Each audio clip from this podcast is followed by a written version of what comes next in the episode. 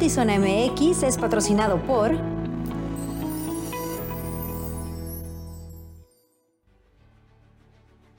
Buenas tardes, bienvenidos a Notizón MX. Les saluda con mucho gusto Alejandra Gagiola.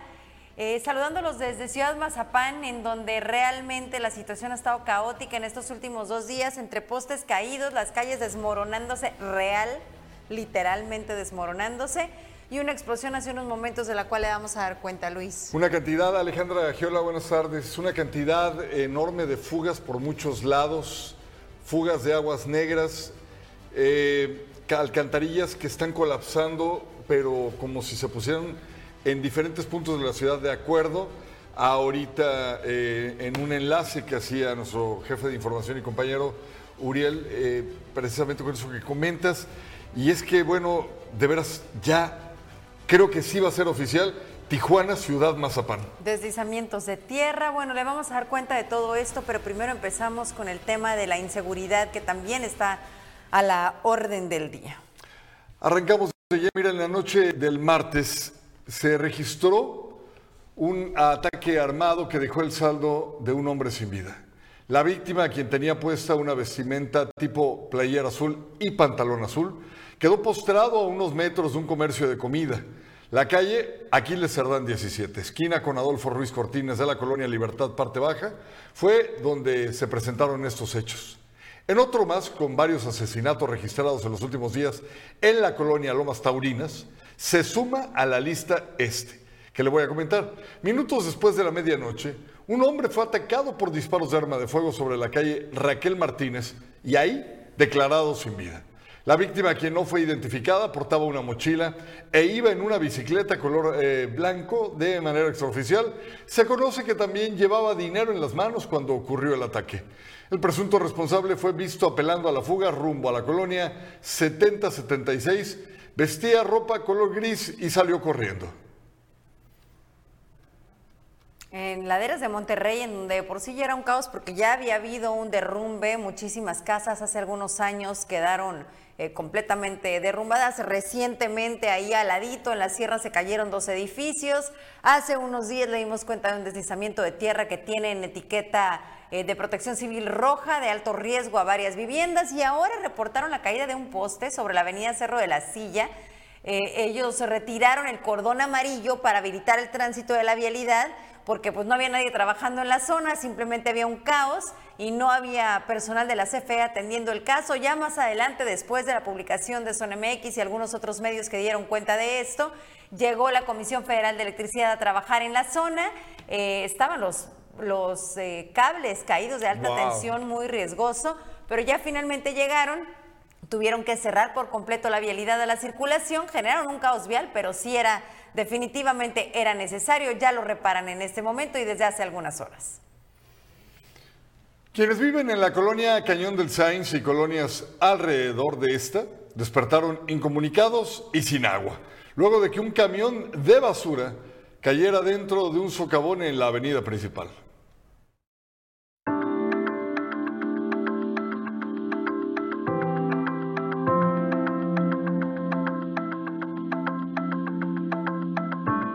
Entre la noche del martes 15 y la madrugada del miércoles 16 de agosto, vecinos de la colonia Cañón del Sainz reportaron a la Comisión Estatal de Servicios Públicos de Tijuana que sobre la avenida Roberto de la Madrid había una fuga de agua. Sin embargo, su reporte no fue atendido. El derrame de agua provocó que la tierra no resistiera el peso de un camión de basura de la empresa Gen que se dirigía al relleno sanitario, por lo que se generó un socavón en la avenida, dejando atrapada la unidad e impidiendo el tránsito en la principal vialidad.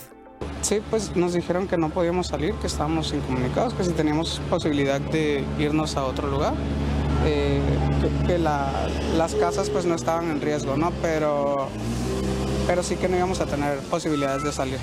No sabemos todavía. Eh, por ejemplo, en el caso de, mi tío de acá es comerciante, mi primo es Uber, eh, yo también trabajo como Uber, entonces pues tenemos que salir con el carro diario. Vecinos de las colonias aledañas indicaron que esta vialidad es una de las principales que se utilizan para salir al Boulevard de Azordaz, por lo que con el socavón tendrán que replantear sus horarios para llegar a tiempo a sus actividades. Pues afecta por la forma de que tenemos que salir y, y no hay transporte ahorita por el momento y pues la gente se queda aquí amontonada porque no, pueden salir. Estamos hablando de Urbi Primera, Urbi Segunda, eh, Santa Cruz, eh, Delicias, eh, a veces salen por aquí también.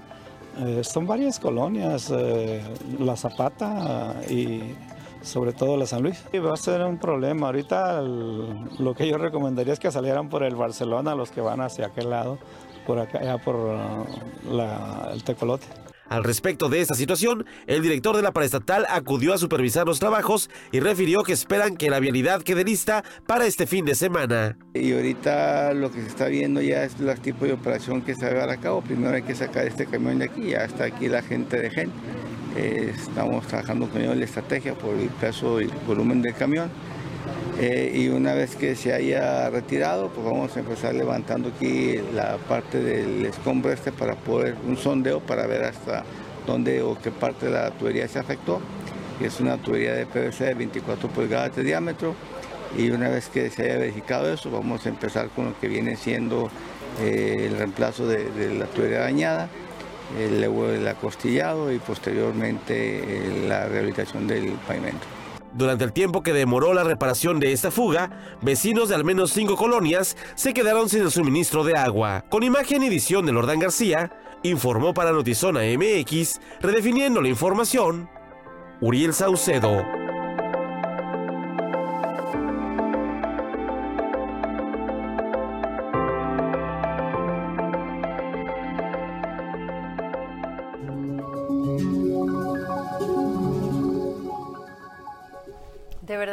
Ese comentario que hizo en algún momento la alcaldesa y que lo adoptamos todos, de repente irrisorio, pero de repente también la verdad es que sí describe lo que está sucediendo en Tijuana cuando hablamos de Ciudad Mazapán, porque le acabamos de dar cuenta de puntos completamente distintos de la ciudad de Tijuana y vieron el video, o sea, el, el camión transitó por una vialidad y literal se hundió en Se un socavón, se lo tragó la- se lo tragó el pavimento.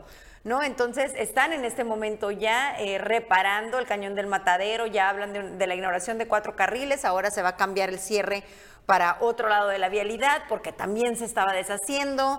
Eh, les, les decía del deslizamiento del que le dimos cuenta hace poco. En unos momentos le vamos a hablar también de la explosión en las alcantarillas en Lomas de Agua Caliente, porque tras la explosión en la colonia Marrón, solamente se exacerbó esta preocupación de la ciudadanía que dicen que hay zonas en donde huele a gas y esto no ha sido atendido por la autoridad, específicamente por las gaseras, y estamos viendo que sí hay una consecuencia. Lo que no hay consecuencia, y yo creo que voy a morir de viejo esperando que algún día a las personas que otorgaron permisos eh, en lugares donde no se tenía que construir, se los concedieron con tal de sacar unas buenas tajadas de lana, de dinero, de mordidas, de moches, como lo quiera usted llamar. Jamás hay una consecuencia, Alejandra. No hay una maldita consecuencia nunca en esta ciudad donde se han dado permisos a lo bestia, a todo tipo de amigos, de compadres, el amigo del amigo que soltó un buen portafolio con billete. Yo no sé por qué, Alejandra, siguen y siguen construyendo, por ejemplo, Cañón del Matadero. Dos metros adelante siguen moviendo la tierra. Están construyendo en la parte de arriba de un muro, de un cerro, perdón, al que le metes el dedo y se desmorona. Y a eso obedece la preocupación también en el viaducto elevado. Digo, seguramente la autoridad tendrá algún estudio o algo que, que haya realizado previo a decidir construir este viaducto elevado ahí. Porque Pero ya se expropió, ¿eh? El pero- gobierno ya entró en la negociación de pagar esa tierra. Que le den la tranquilidad a los ciudadanos, que sepan que a la- a la- al ir a playas de Tijuana no va a suceder lo que estaba a punto, que era que la vialidad se estaba cayendo. Y mire, no sé si se le hace esta comparación que voy a hacer tonta, y dígame tonto, es más, insúlteme hasta donde quiera, pero se lo voy a hacer. Cruza uno una frontera hecha por los humanos eh, de escasos, ¿qué te gustan? 5 o 6 metros de construcción. Y la tierra en Estados Unidos tiene freeways, puentes elevados, carreteras hechas con un concreto de un grosor, no sé, aproximadamente medio metro de grosor, con varillas abajo. Eh, no tienes que estar viendo a cada rato obras de darle mantenimiento, no, porque a la primera lo hacen bien. Y aquí, demonios, no, no podemos ver algo bien hecho, Alejandra. Una sola cosa bien hecha. Yo le doy toda la razón a la alcaldesa en ese esfuerzo que hace constantemente cuando da declaraciones de separar qué le corresponde a quién, ¿no? Cuando dice esto le corresponde al Estado, yo ya hice mi parte, esto yo lo heredé, pero creo que lo que sabemos como una realidad es que ella eh, pide el cargo de presidenta municipal de Tijuana para encargarse de los problemas que ya están. Estamos totalmente de acuerdo que es heredado, estamos totalmente de acuerdo que son muchas administraciones las que no han hecho las cosas bien, pero creo que sí es un momento en donde se debe sentar un precedente de quién es responsable de qué. ¿No? Ahí sí meterse hasta el fondo y sancionar a constructoras, a servidores públicos, a quien haya otorgado estos permisos de uso de suelo en su oportunidad, que nos llevan a lo que estamos viviendo hoy. O, o si me lo permites, me voy a ir más lejos. Y, y creo que apuntalas algo muy padre, muy cierto. Vamos a repartirle lo que le corresponde a cada quien.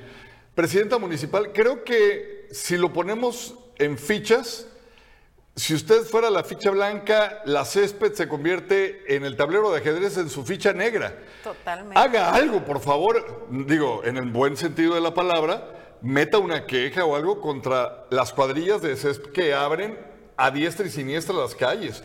Haga algo con don Víctor, se me fue su apellido, el, eh, Víctor, el director de la CESP, que estábamos escuchando ahorita, que qué bueno que se presentó en la obra. Pero ¿por qué no hace algo don Víctor para ponerle una sanción a quienes no respondieron a esa fuga que ya habían reportado desde hace mucho los, los vecinos? Digo, Carajo, si uno como vecino inmediatamente llamas a las... Pues inmediatamente vayan a ver la gravedad. Sí, yo entiendo que no se puede solucionar todo lo que se heredó o todo lo que se ha arrastrado de administraciones anteriores, pero sí creo que sí sería un buen momento porque realmente la situación es caótica y como ya le adelantábamos, en unos momentitos le damos cuenta de esta explosión en Lomas de Agua Caliente. María Camarena, muchísimas gracias y saludos hasta Ciudad de México. Gracias por conectarte. Juanito, un abrazo. Queridos muchachos, los saludo en este ombliguito de semana. Un abrazote, señora Bella. Víctor Daniel Amador Barragán. Ya, digo, ah. no me quería quedar con los Director de la CES.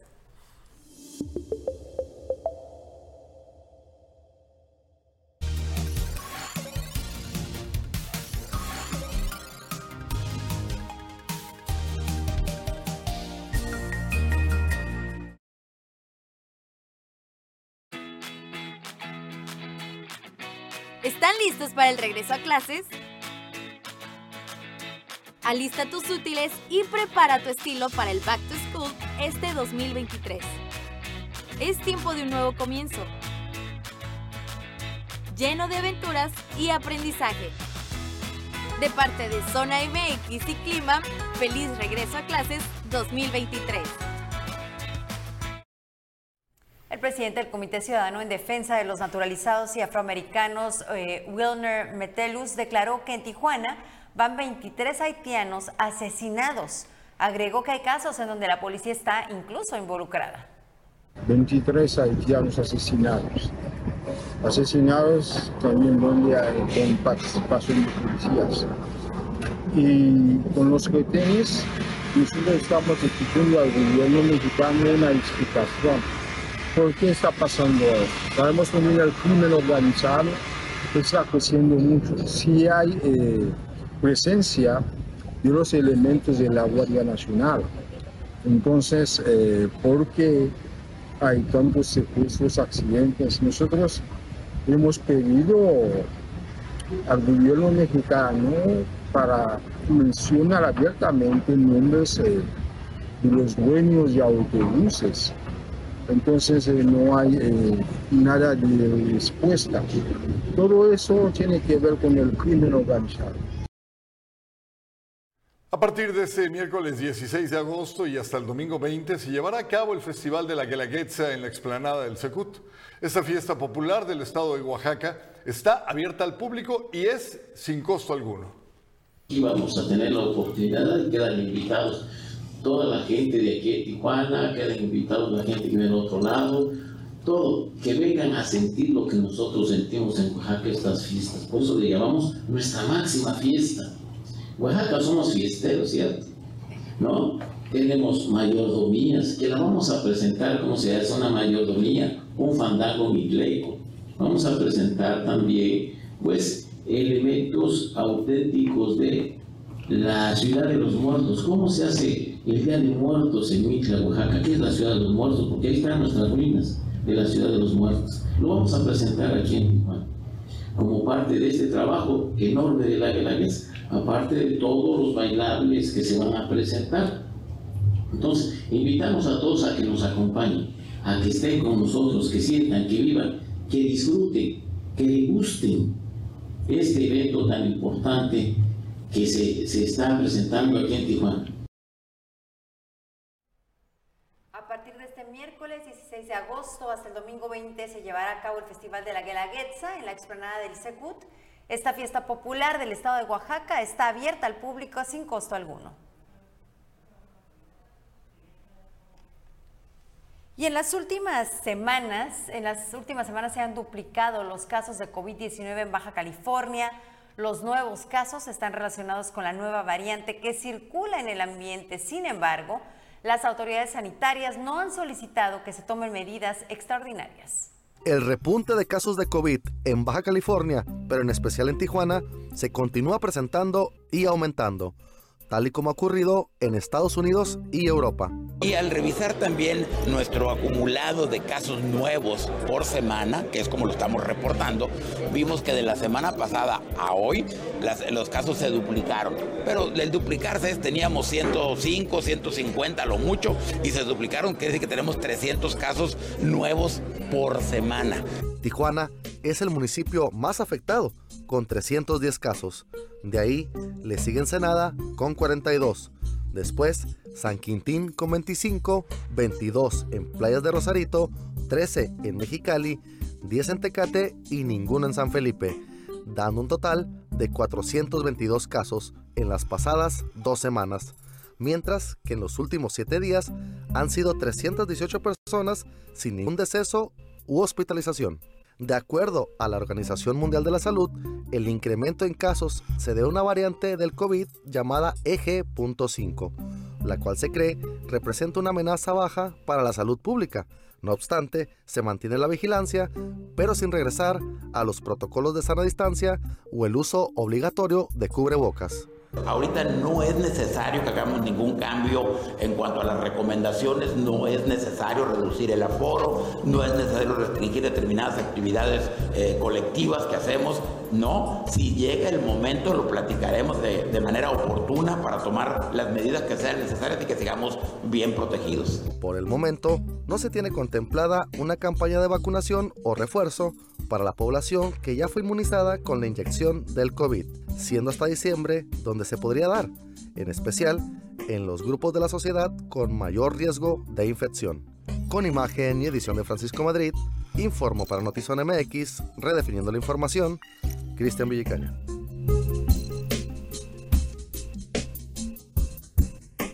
Bueno, el día de hoy tenemos un super amigo como invitado, el señor Joaquín Fernández Rizo. Platicamos y decíamos que, y varios lo han dicho, ¿eh? que eres la persona que más sabe de vinos aquí en Baja California. ¿Eh? Sonrojo. Voy a hacer una tortilla este, estilo española, pero vamos a hacer con camarones. Y veo que con el vino que traes, creo que eso va a ir excelentísimo, ¿no? Sí. Ahí está, mira nomás. Ay, y la atinaste, mira nomás la, la experiencia. Alemán. Esto no debió haber sucedido. Mira, ahí está la explosión. ¿eh? Ajá, debió haber salido sin ruido. Pero, Porque, bueno, pero estamos de fiesta. Esta trae las uvas catalanas. No, pues está deliciosa para acompañar esta tortita. ¿Ya viste qué rápido está? Que se ve algo verdecito. Mira qué bien está, ¿no? Tú pones la cereza del pastel. Una- una sola. Ponle, ponle los que tú quieras, Joaquín. Está todo.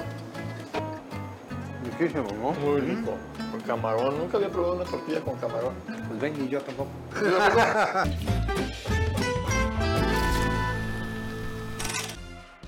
En Telcel, siempre hemos creído que hay un mundo de posibilidades cuando las personas se conectan. Por eso, desde que lanzamos por primera vez la telefonía celular en México, hemos seguido innovando para unir a más mexicanos en todo momento y desde cualquier lugar. Hoy, lanzamos la red 5G de Telcel, que te ofrece un mundo lleno de posibilidades, una velocidad sin precedentes, una latencia ultra baja, con capacidad de enlazar 100 veces más dispositivos en menor tiempo. Una mejor red para conectar más sonrisas, más te quiero Más lugares secretos, más jugadores en el mundo, más soluciones que salven vidas, mucho más vidas. Hoy ponemos en tus manos la mejor red para que te conectes con lo que más te importa.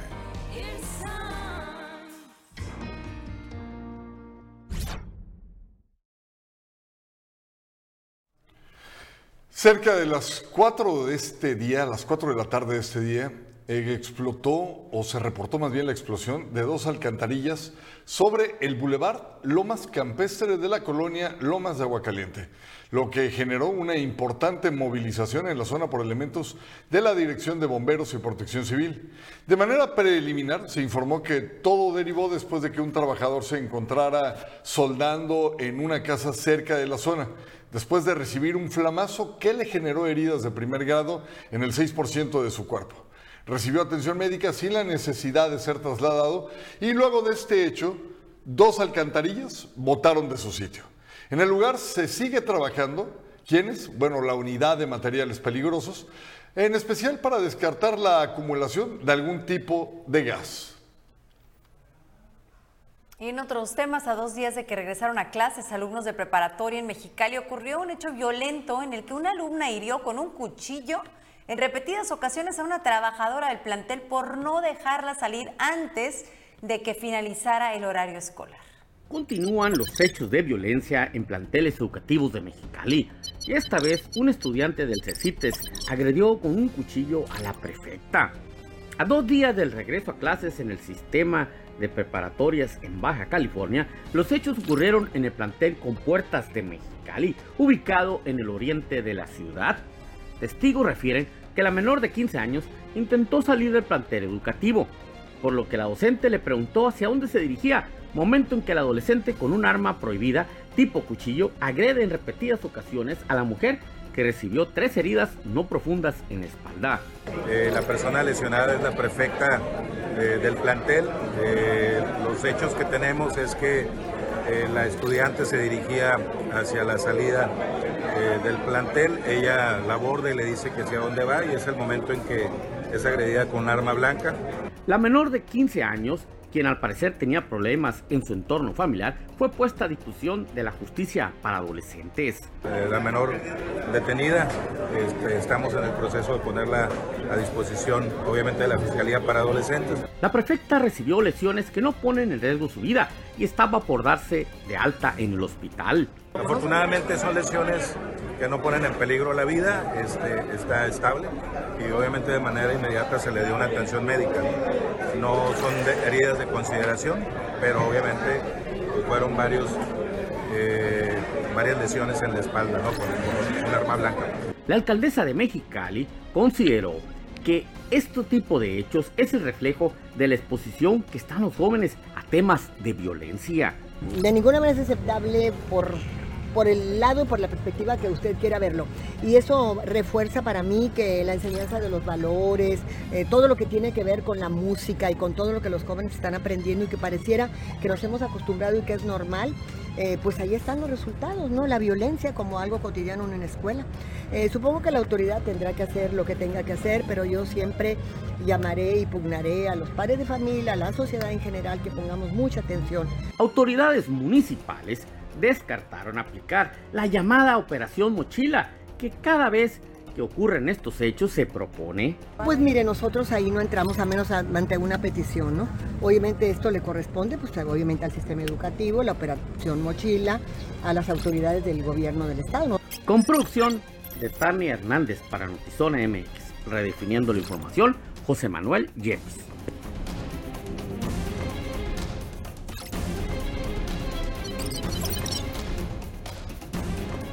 En el siguiente capítulo de Reseñas y Palomitas con Ernesto Eslava, nos presenta el documental La Dama del Silencio, historia de los ataques contra adultas mayores en la Ciudad de México desde la década de los noventas, conocida como la Mata Viejitas. Vamos a ver esta reseña.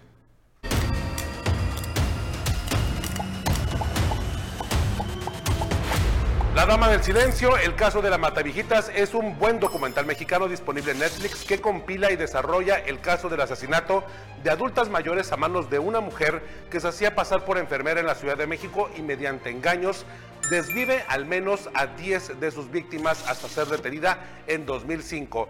La documentalista María José Cuevas y el guionista Miguel León logran una narrativa cruda, inteligente y emotiva que nos acompaña por la trágica ola de violencia y la vulnerabilidad de las adultas mayores en la capital del país. Durante dos horas conoceremos sobre el historial de los ataques contra adultas mayores en la Ciudad de México desde la década de los 90 hasta que la violencia y los casos se incrementaron entre 2003 y 2005. La desaparición de los amigos y los familiares de las víctimas nos revelarán los datos que angustiaron a la sociedad entera que presionaron a las autoridades para arrestar a los presuntos culpables de esta ola de violencia y que crearon al mito y a la leyenda que en 2005 cayó ante la justicia cuando Juana Barraza fue detenida en flagrancia. En las imágenes inéditas y perturbadoras conoceremos las motivaciones de Barraza y sobre su gusto por la lucha libre y sus ilusiones por pelear en el cuadrilátero. En este documental nos estremece, nos indigna, nos intriga, nos habla del sistema de justicia penal que privilegia la impunidad, la injusticia, la falta de seguimiento en los casos y la atención que se le dan a los casos mediáticos que se reportan solo en la Ciudad de México. De hecho, conoceremos algunos casos estancados de presuntas mataviejitas que están todavía encarceladas sin encontrar un rumbo de justicia ni una sentencia en sus casos. A destacar las recreaciones tanto dramáticas como en fotografía, un gran valor de producción de recopilar videos y audios en esta narrativa de los medios de comunicación de ese entonces, así como la voz de quienes vivieron de cerca el fenómeno criminal, muy pocas veces visto en el mundo, una mujer asesina serial. Me gustó porque aborda el tema con sensibilidad, con la suficiente profundidad para dimensionar a una mujer fría, difícil de comprender en sus motivaciones, con un tormentoso pasado en el que vivió abuso y fue vendida por su madre. Años después se refugia en esta fantasía de la lucha libre como la dama del silencio y aplica sus conocimientos para hacer llaves chinas y aprovecharse de la vulnerabilidad de las adultas mayores que confiaron en ella. Hay muchos momentos fuertes desde sus declaraciones, los retratos hablados, los retratos en plastilina, la frialdad de recrear escenas y técnicas para aplicar llaves, así como la confrontación de los familiares de las víctimas con Juana Barraza. El guion es bastante ágil, atiende al morbo de manera responsable y es crudo. Si recuerdas esta década del 2000, el documental definitivamente es para ti. Si no, también es bueno verlo para poder comprender y aprender cómo desarrollar y producir un documental basado en hechos reales. A destacar el trabajo de la documentalista María José porque me parece importante que ella nunca entrevistó a Juana Barraza precisamente porque no le parecía alguien confiable y no le quiso dar voz a ella, sino también darle espacio mejor a las víctimas y a quienes todavía siguen sufriendo por lo que causó la mata viejitas. 4.5 estrellas de 5. En verdad es un documental imperdible. Hay que verlo, hay que disfrutarlo, porque en verdad es un hecho histórico en México y que me parece que traslada el tema noticioso a algo pues relativamente entretenido, pero bastante bien documentado. Por si alguien preguntaba, soy Ernesto Eslava, sigamos hablando de series, de cine, de documentales aquí en cleanpan.com.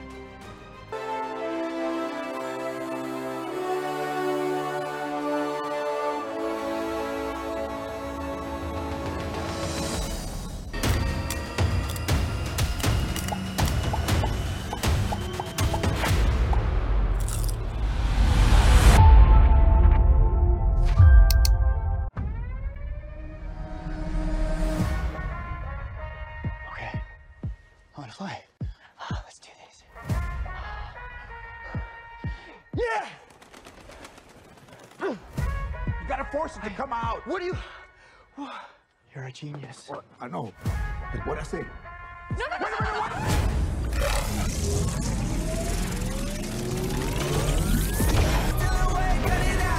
What do you think the government is going to do when they figure out that some kid has this military tech? Bust it down, bust it down. We are going to change the world with the power of the scarab. It belongs to me. Watch out, watch out! Oh, he's pissed. Listen to me! Oh, Uptown, baby. You got the wrong guy! I'm a nobody, but I swear! I was down when they see I'm up now, baby. The world is a place to protect. I have an arsenal at my disposal. Anything, please! Watch and learn, Jaime. Whatever you can imagine, I can create. Yeah, that's more like it.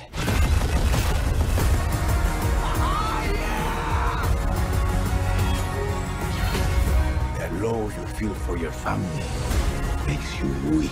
But they see I'm up now.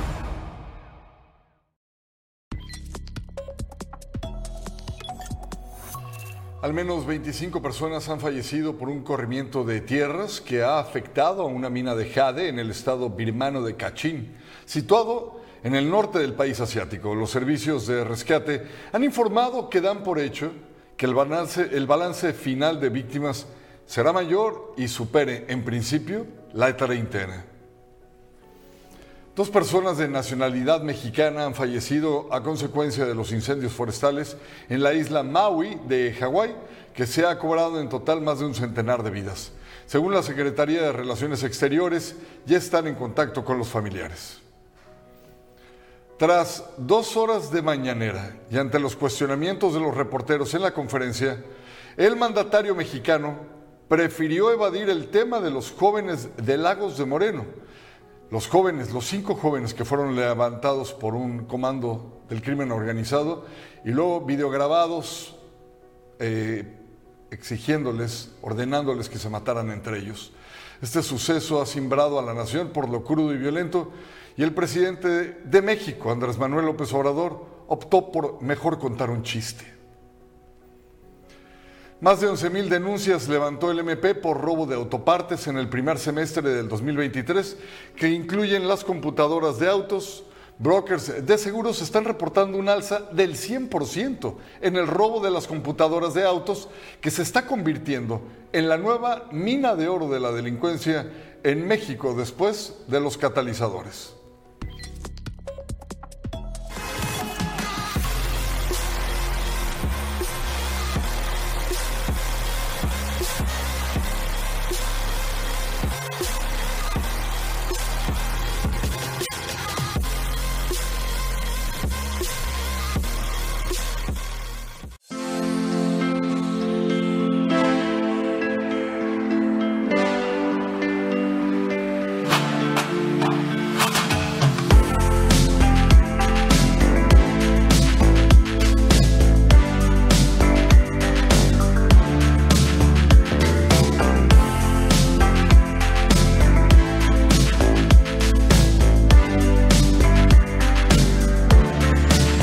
A Zona Contexto, les saluda Pablo Barragán.